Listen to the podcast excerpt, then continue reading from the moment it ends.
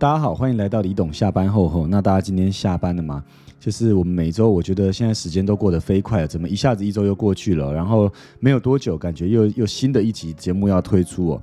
那我们今天要讨论的这一集，我觉得呢，它蛮有意思的。它这一集在讲的是什么？这集我们要讲该淘汰的主管有四个特质哦，要注意哦。意思就是说，我们以前呢，其实很多都会关注在呃我们的学习成长啊，或者是我们有什么地方呢，我们可以更不一样。那今天要讨论这个比较有趣的是，到底哪些特质的主管可以怎么样去检视，甚至。这是该淘汰的。那我列出了四点呢。那这也是我在呃，就是每天的阅读里，我觉得有呃，我之前也是读了一篇《天下》。那我觉得这篇《天下》里聊到这个议题哦。那这四个整理出来给大家。第一点叫做有官僚气息的主管呢。我认为啊，每一个人坐到一个位置上，一定有某种程度上的所谓的官僚气息哦，因为在那个位置上，他要有那个位置的样子，对不对？但是我这里指的官僚气息，指的是说，他全部的状态是缺乏弹性的，但是他每一件事情都只能在层级节制中按照步骤跟规矩来，然后非常的僵化哦。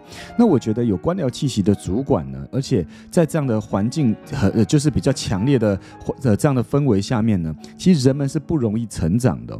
那怎么说呢？应该说，我举一个例哦，我之前用了一个助理哦。那这个助理呢，呃，我打这个比方不一定适用在每个职场，可是我只是做一个比喻，大家可以做参考。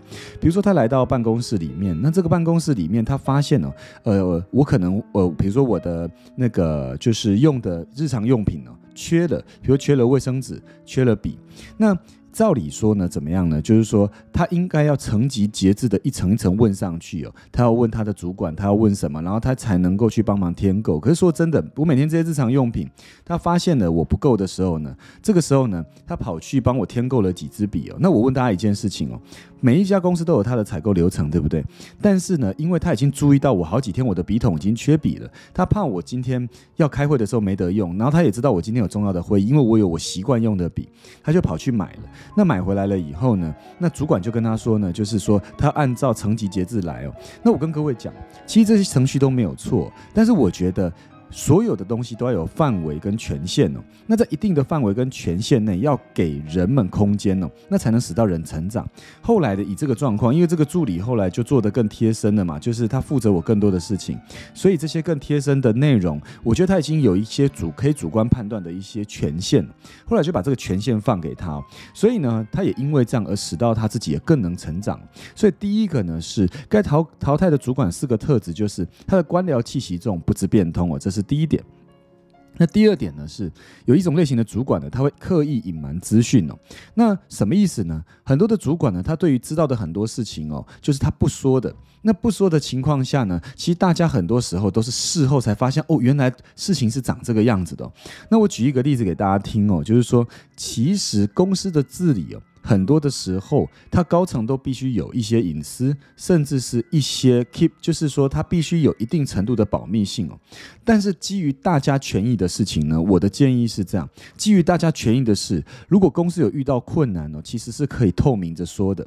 举一个例来说，我们公司的创办的第一年呢，基本上我们是没有什么办活动，也没有什么奖励办法。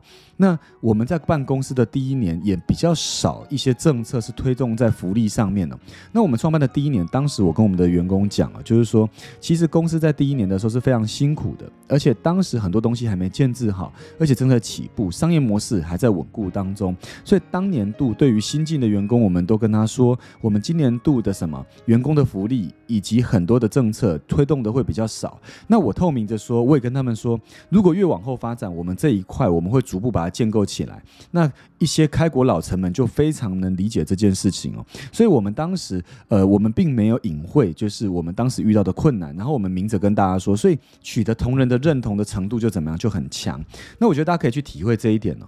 有时候你遇到一些困难，会有一些不方便说的事，有时候其实是可以怎么样，是可以直接沟通的，因为这个涉及大家的权益，前提是这个。那当然，公司高层必须保有一些隐私，那个也是必要的，对不对？所以第二个会刻意隐瞒资讯，不让员工们知道，或不让同仁们知道，或不让伙伴知道的主管呢，其实这个特质呢，也是需要修正的，甚至是如果这样很很多事情是会刻意隐瞒的，这样的主管，我们要考虑要淘汰他。那第三呢，该淘汰的主管的第三个特质呢，是完全不担心你个人生活。那简单讲，有很多的主管呢，他是不管员工的工作量、工时，也不在乎员工为了工作牺牲呃自己的家庭跟生活，然后常态性的加班，每周五小时以上。我不晓得各位有没有这样的状况啊？如果你有这样状况，你现在应该苦不堪言，对不对？有没有很想换工作？我跟你说，如果你每天他呃主管们是不担心你的生活，而且直接用尽了你的时间，然后怎么样？他基本上也不会体谅你。应该说没有互相啊。那在这样的状况下，其实他也是一个该被淘汰的主管了。那我跟大家讲啊，像以我们公司最近推动一个政策，我们每个月会有一个精心时刻。这个精心时刻呢，我们会希望呃同仁们能够放放松啊。像我们之前的呃，应该说我们的精心时刻呢，我们有时候大家会一起简单的聚个餐呢，然后希望大家有个时间放松啊。那我们下个月规划精心时刻，大家会一起去运动啊。那这个运动是在呃，其实我们公司比较特别哦，我们公司的精心时刻，我们是用在怎么样平我们。用在呃每一个月最最后一个周末的周五的下午，我们会播两个小时给大家这样子一个精心的时刻。其实鼓励大家能够能够 balance 他的生活。那像我们下个月要去运动，那之前我们要一起去怎么样看个电影？还有一个之前吃一起做饭哦。那所以呢，我我觉得这种安排是很重要的，因为每一个人的工作都是为了支持生活跟家庭哦。那我自己的理念是，所有人的生活跟呃，就是家庭，应该说最终工作都要回归到这里来。所以，我们每年度办的呃旅游呢，我们都会邀请大家的家人哦，有机会想要一起参与的，可以一起来。那我觉得呃，职场里面很重视家庭生活是很重要的。那当然，每一个人的习惯不一样。有些人说，呃，我不喜欢我的家人一起参与我的工作，那他就自在哦，他也不一定一定要参与。但是我们给了大家这一个 idea，让大家可以选择。那我。我觉得有选择，他就会去思考。那甚至是我们，呃，我也跟大家说，我们这几年办公益讲堂哦，呃，我们每一个就是公益读书会呢，我们也鼓励同仁们平常可以花一点时间阅读哦。呃，我鼓励大家，其实生活里面有一些阅读的习惯，有一些好的兴趣，比如说看电影。然后其实逛街也是好的兴趣哦。逛街你会发现生活中有很多的商业模式，其实在逛街中会发生的，哦，对吗？所以我觉得包含这些都应该纳进去。呃，生活中工作就会更充满能量跟充满动力哦。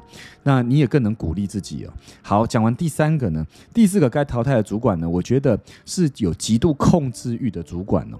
那极度有控制欲的主管呢，这样类型的主管呢，第一，他比较不容易信任团队；第二，他很少把工作分给别人。然后你会发现几乎。团体没有决策的空间，那大部分这样类型的主管比较独断独行哦。那我觉得，而且员工们大部分都怎么样？比较不会去创新思考，而且大部分只会听命办事哦。那我觉得，呃，就是说面对这一点呢，如果今天一个好的主管，应该是能够把任务能够怎么样充分授权？你只要一个任务分出去，你就要充分授权。那剩下的就怎么样？细节跟创意就交给大家去发挥嘛。那我举一个例啊，像我们近几年我们办的所有的活动，我。我觉得我们都抓精神，抓精神。比如说我们的公益活动。我们的公益活动呢，抓精神就是这场公益活动，我们的诉求是什么？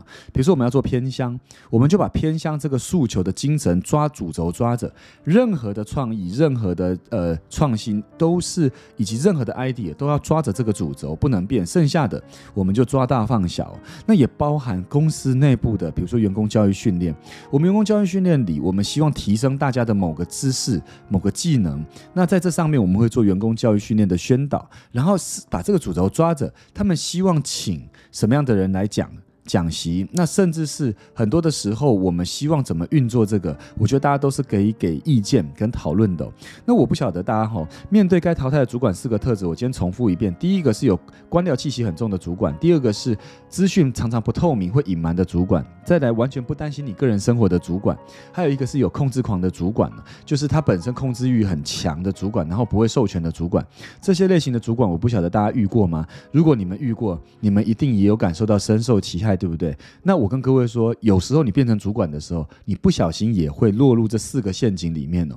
这四个陷阱往往让你的员工、你的伙伴常常都会离你而去哦。所以大家对于面对这四个特质，其实不只是我们能够去能走看一下自己的组织里面的状况。那当然，你也不要去检视完就抱怨连连。有些时候难免都会有一些这样的一微微的倾向哦。每个组织哪有一股一个组织没有官僚的文化？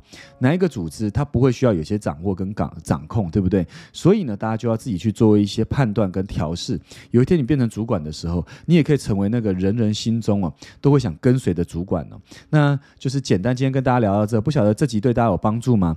那我觉得，呃，未来每一个人都有机会呢，不管是在社团或工作中成为领导者，去帮助他人哦。所以今天的这四个特质呢，就给大家。那我们就下期再见喽，拜拜。